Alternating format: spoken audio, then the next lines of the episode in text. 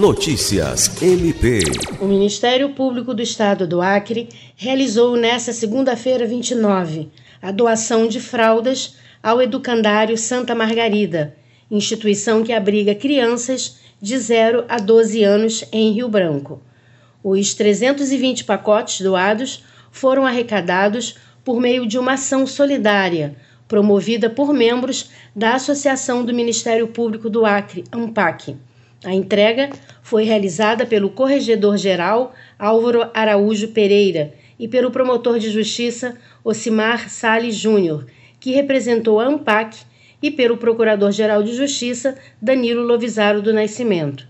A gerente-geral do Educandário Santa Margarida, Cássia Derzi, agradeceu as doações e falou da importância de iniciativas como essa para a continuidade do trabalho realizado na instituição. Lucimar Gomes, para a Agência de Notícias do Ministério Público do Estado do Acre.